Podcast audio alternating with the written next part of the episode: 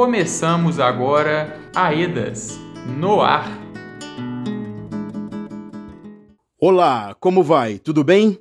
Chega mais, fique com a gente, continue ligado aqui na nossa estação, que agora é hora do nosso encontro com informações importantes sobre o processo de reparação de danos causados pelo rompimento da barragem da mineradora Vale, em Brumadinho, em janeiro de 2019. Este é o AEDAS no Ar, um programa da Associação Estadual de Defesa Ambiental e Social de Minas Gerais, AEDAS, uma equipe de profissionais que trabalham na assessoria técnica independente das atingidas e dos atingidos pelo rompimento da barragem da Vale. E eu sou o Lucas Jerônimo, homem preto, jornalista e trabalhador da AEDAS. Vamos juntos! Finalizando novembro, e nesta edição vamos falar sobre como a população negra está inserida nesse contexto de região atingida e como o racismo agrava a situação de danos. E aí, tá fazendo o que agora? Deixe o rádio, o celular ligado aqui na nossa prosa, que tem notícia importante que mexe com a vida da gente aqui, em cada comunidade, em cada bairro, em cada município da nossa região.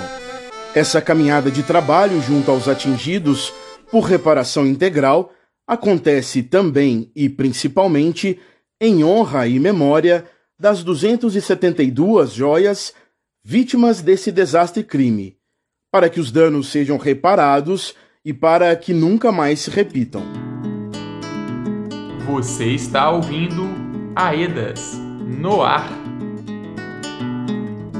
Talvez você ainda não saiba, mas o rompimento da barragem da Vale em Brumadinho impactou especialmente e muito a vida de negros e negras de baixa renda, que são a maioria das pessoas no território. Essa informação é confirmada no estudo amostral realizado pelo Grupo de Pesquisas em Política, Economia, Mineração, Ambiente e Sociedade, o Poemas, depois que aconteceu o desastre crime. O estudo do Poemas foi realizado em 2019 e levantou as características do povo atingido nas áreas que sofrem os impactos do rejeito da barragem, englobando inicialmente as comunidades ao longo do córrego do Feijão até o bairro rural de Pires. Escuta só isso aqui.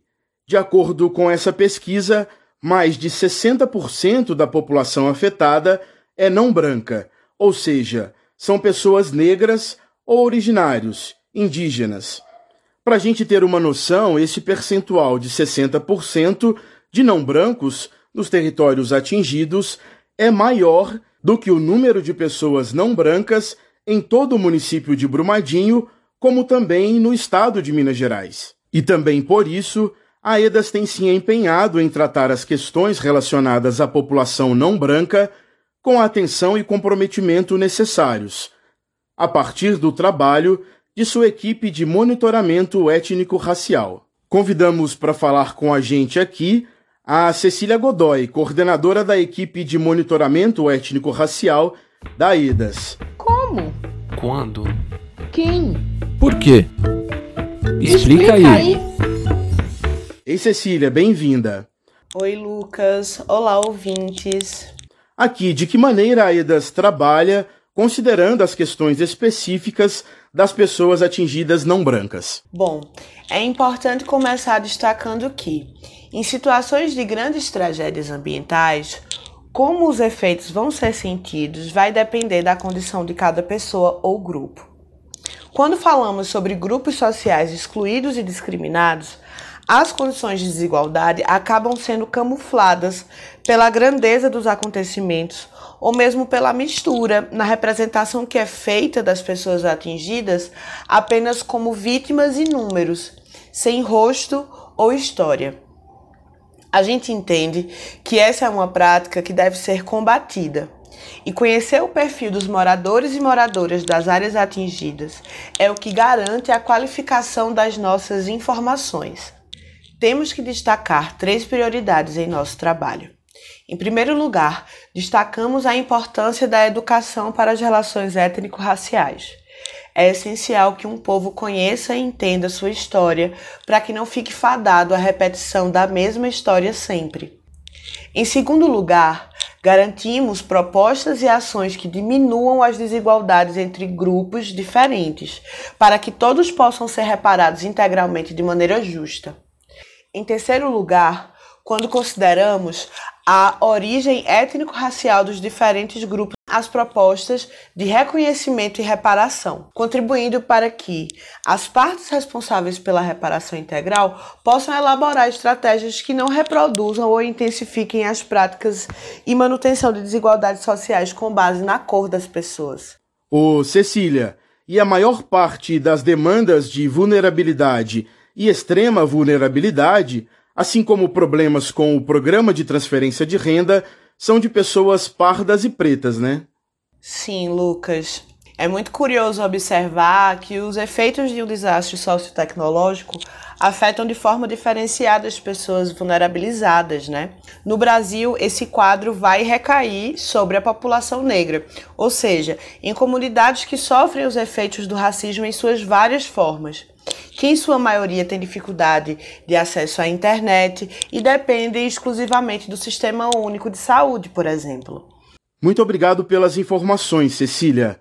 Ó, oh, e para você que está nos ouvindo, vai lá no canal da Aedas no YouTube ou busque por Aedas no Ar no seu tocador de podcast preferido e você pode ter acesso a vários programas como este, onde dá para você ver como a gente vem tratando desse tema ao longo de todo esse trabalho e da caminhada por reparação integral. Você está ouvindo Aedas no ar. Muito obrigado a você que está ligado, ligada aqui na nossa estação.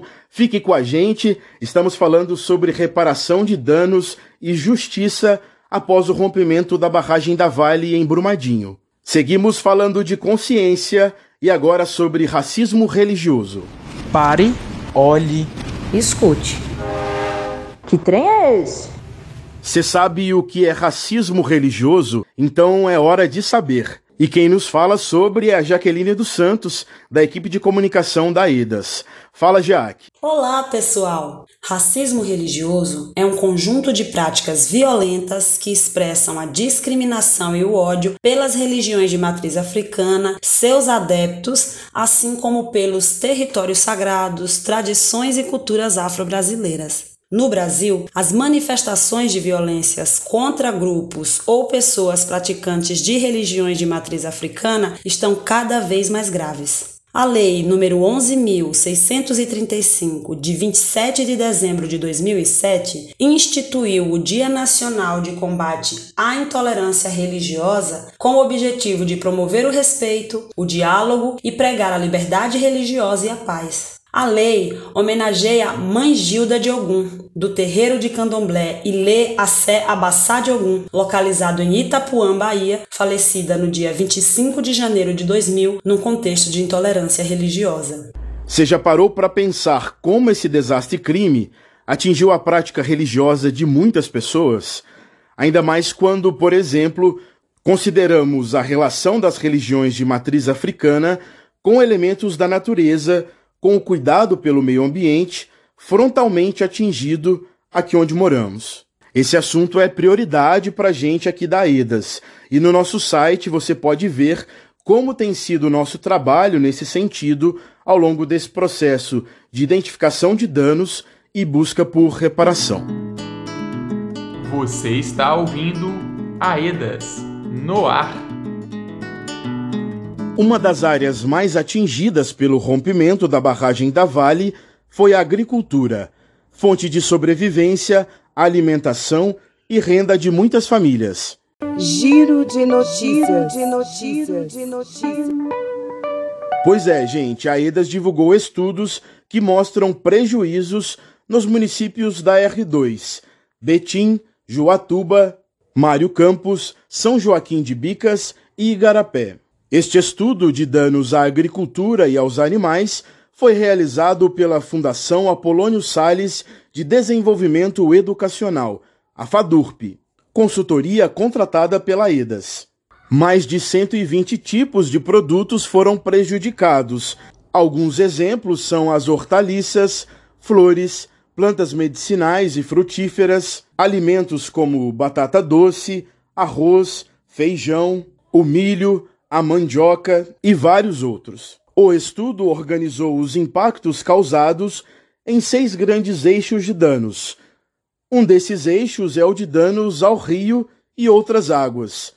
A contaminação do rio atingiu a agricultura, como comenta a Karen Freitas, técnica de economia, trabalho e renda na região 2.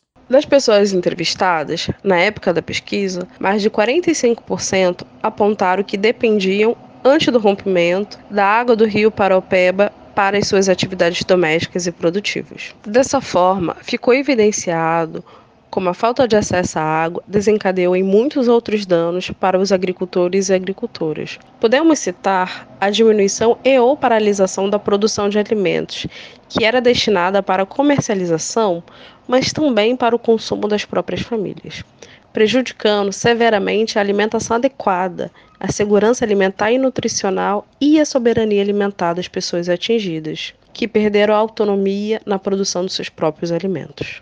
No entanto, após o rompimento, apenas 22,3% informaram que recebiam algum tipo de fornecimento de água pela empresa poluidora pagadora. Mais detalhes desse estudo você encontra no nosso site www.aedasmg.org. Você está ouvindo Aedas no ar. Seguimos aqui no nosso programa com informações importantes que têm tudo a ver com a vida da nossa região. Antes que novembro acabe, para não mais se esquecer, você precisa saber que 25 de novembro é o Dia Internacional de Luta pelo Fim da Violência contra a Mulher. A data foi instituída pela Organização das Nações Unidas, a ONU, em 1999, em homenagem às irmãs Mirabal Pátria, Minerva e Maria Teresa, assassinadas pela ditadura de Leônidas Trujillo, na República Dominicana. Gente, todo dia é dia de combater a violência contra a mulher. Todos os dias. Para fortalecer o protagonismo das mulheres na luta por reparação justa e integral e contra todas as formas de violência, a equipe de monitoramento de gênero da EDAS lança a cartilha o protagonismo das mulheres na luta pela reparação integral. A Nara Pinilha, da equipe de monitoramento de gênero, chega por aqui e nos conta sobre esse material. Como? Quando? Quem? Por quê? Explica, Explica aí. aí. Oi, Nara. Essa cartilha ela foi produzida a partir da sistematização dos debates feitos pelas próprias mulheres atingidas nos nossos espaços participativos e auto-organizados de discussão coletiva, né, ao longo do processo de reparação integral. E é por esse motivo que a gente sempre fala que ela é um instrumento político, mas ela também é um instrumento pedagógico que dialoga com diversas questões que são latentes nos territórios.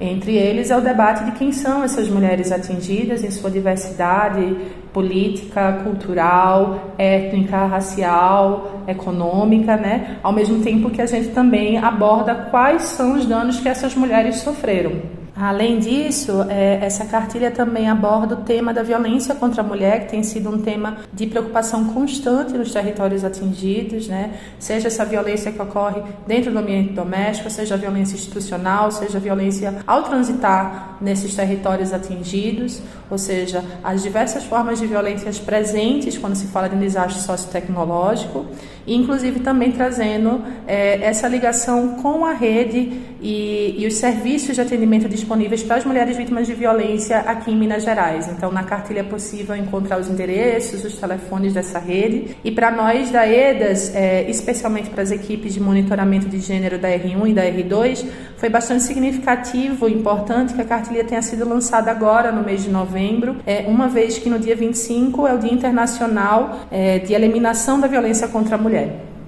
Valeu, Nara. Muito obrigado. E lembrando que você encontra informações sobre a cartilha com as mobilizadoras e mobilizadores e também no nosso site. Você está ouvindo Aedas no ar. Um intervalinho rápido e voltamos já. Oi, gente, que bom ter você por aí. Estamos de volta, eu sou Lucas Jerônimo e este é o AEDAS no Ar, um programa da Associação Estadual de Defesa Ambiental e Social de Minas Gerais, AEDAS, uma equipe de profissionais que trabalham na assessoria técnica independente das atingidas e dos atingidos pelo rompimento da barragem da Vale em Brumadinho. Você está ouvindo AEDAS no ar. É hora de falar sobre o Programa de Transferência de Renda, o PTR, uma conquista de atingidas e atingidos que tem por objetivo garantir uma renda básica mensal. AEDAS informa.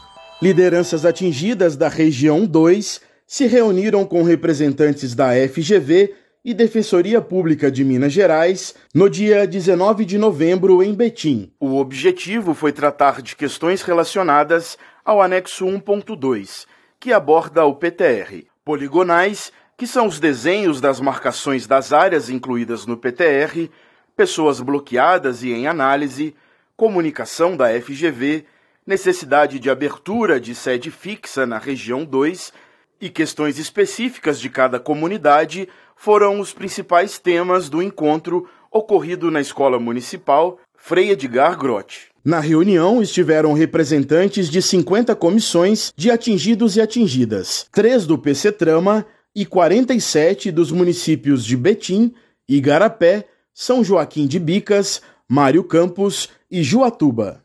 Lá nesse espaço, as comissões puderam apresentar suas aflições diante de alguns problemas diretamente para as partes envolvidas e responsáveis pela implementação e gestão do PTR. As questões foram apresentadas à FGV e à Defensoria Pública sem que deixassem de respondê-las. E o que teve de encaminhamento prático de providências nesta reunião?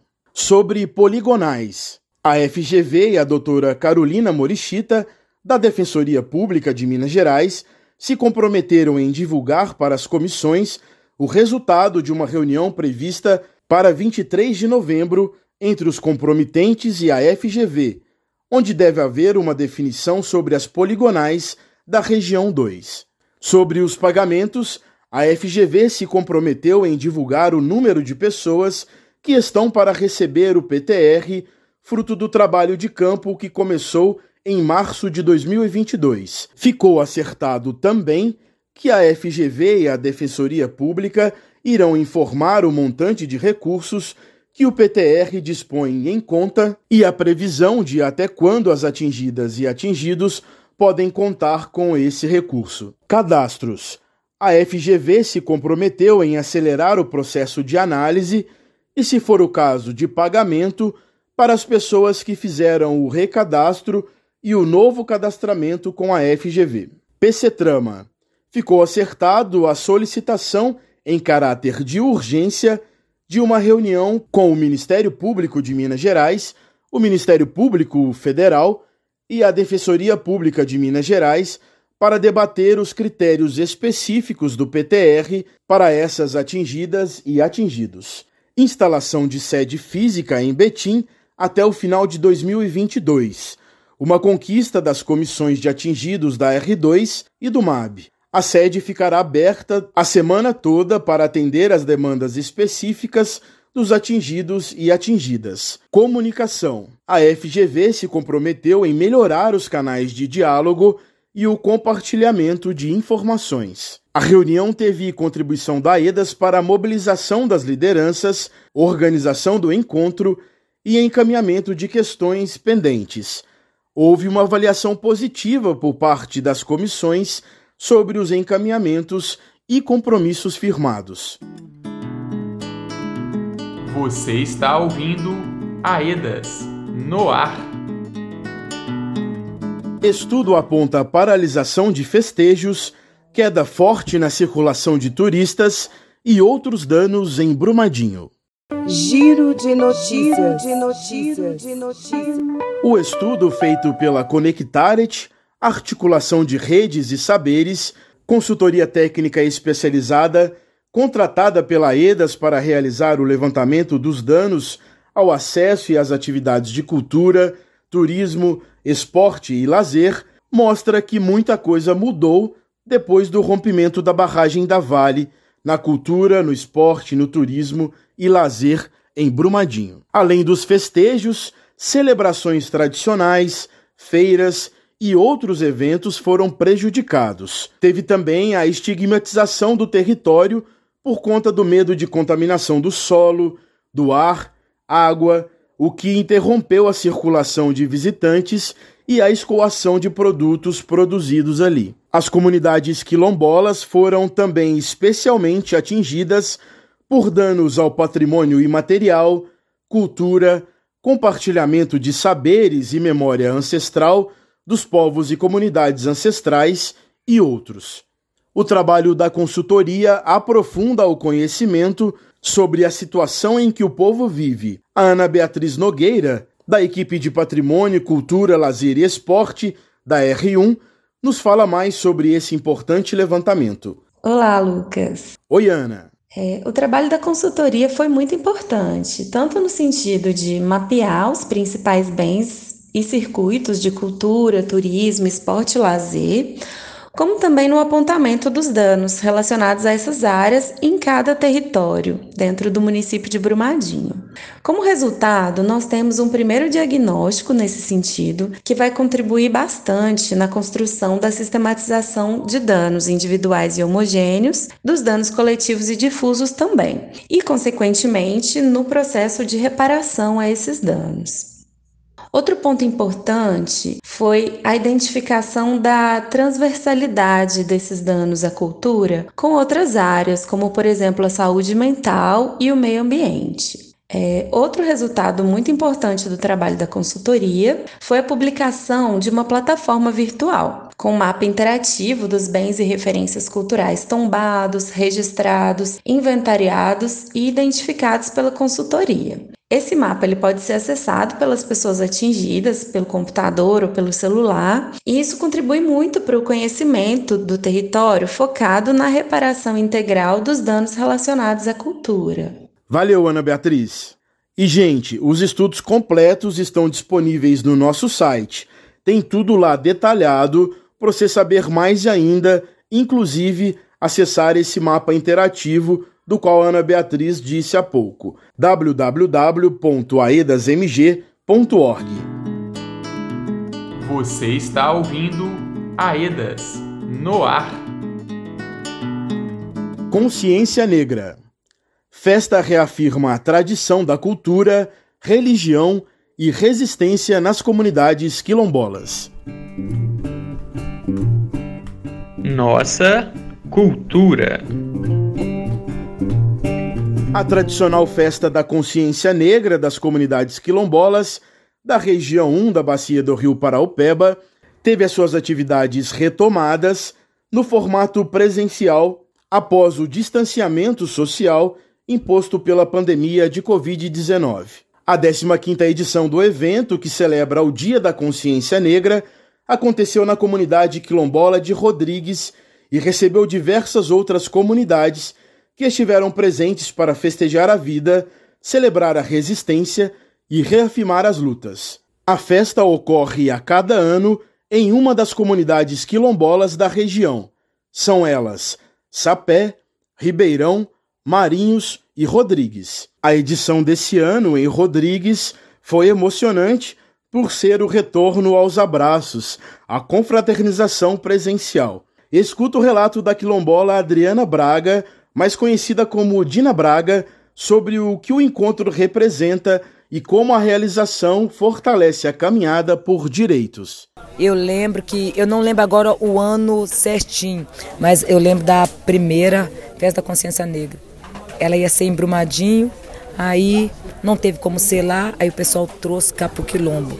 E o primeiro quilombo que sediou a festa foi o Quilombo de Rodrigues. No começo nós ficamos assim, porque a gente não tinha aquela coisa assim, é, é, o que é ser negro?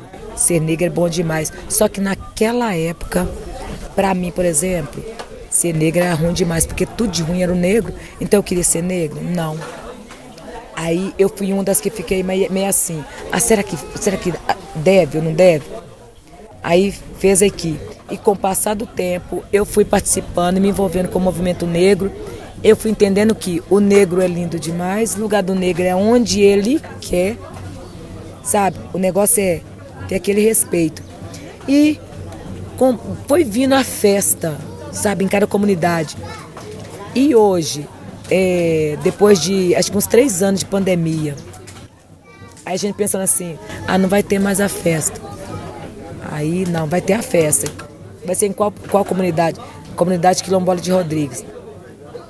E ver não só a comunidade Quilombola de Rodrigues, mas as outras comunidades, as outras pessoas, eu falo de Brumadinho, pessoas de Belo Horizonte, todo mundo ali, ó, é, participando, contribuindo para a realização do evento. Então é acreditar, fortalecer. E qual o objetivo dessa festa? É empoderar os quilombolas cada vez mais, não só os quilombolas, o povo preto. Mostra povo, povo preto. Nós temos valor, nós podemos ir e vir em qualquer lugar. Nós não somos descendentes de escravos, nós somos descendentes de reis e rainha que foram tirados lá da, dos seus tronos, lá do seu país da África, sabe? E trouxeram para o Brasil para poder fazer maldade, para escravizar eles. Na programação da festa teve café comunitário, cortejo de ternos de Congo e Moçambique, das comunidades, almoço, apresentações artísticas e barracas com produtos produzidos pelo povo quilombola. No nosso site tem uma matéria e fotos desse dia especial. Vai lá ver www.aedasmg.org. Você está ouvindo Aedas no ar. É hora de escuta. É hora de ouvir o Everton dos Santos Silva do Quilombo Rodrigues, uma voz da nossa região e uma reflexão fundamental sobre consciência negra para a vida de todas e todos. Me manda um recado. O mês de novembro é um período muito importante para a sociedade brasileira como um todo. Então, é um período que nós temos que resgatar os nossos momentos de luta, perseverança e seguir em frente. Seguir em frente em busca de quê? Em busca de dignidade, em busca de igualdade, em busca do combate ao preconceito, por melhores posições na sociedade e, e, desenvolvimento, desenvolver nossa autoestima. Então, é um momento de reflexão, de busca para o preto e também de reflexão para os brancos, né? Muitos falam que não são racistas, mas será que só ser racista, não ser racista é, é, basta? Então, mais do que não ser racista, é preciso que, que os brancos sejam antirracistas, para que nós tenhamos dignidade e sejamos uma sociedade justa e igualitária, porque é isso que o preto precisa: justiça e igualdade, que se transforma em dignidade. Você está ouvindo Aedas no ar. Chegamos ao fim do nosso programa. Muito obrigado a você que ficou ligada, ligado por aqui. A gente segue juntos, de mãos dadas, com esperança e força por reparação integral. Temos vários programas que registram um pouco dessa história. Estão disponíveis no YouTube e nas plataformas de áudio Anchor, Spotify e Google Podcast.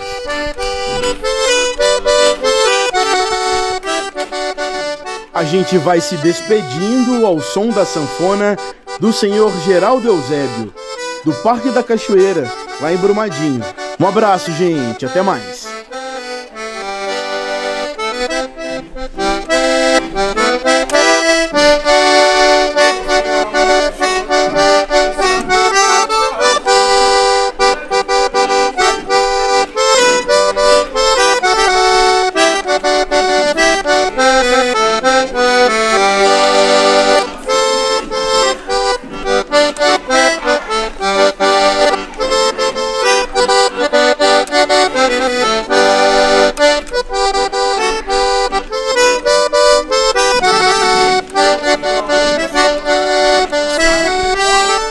Programa teve produção de Lucas Jerônimo, auxílio de produção de Valmir Macedo, Rafael Donizete e Felipe Cunha. Roteiro e apresentação Lucas Jerônimo. edição Rurian Valentino, e contou com o apoio da equipe de comunicação da AEDAS.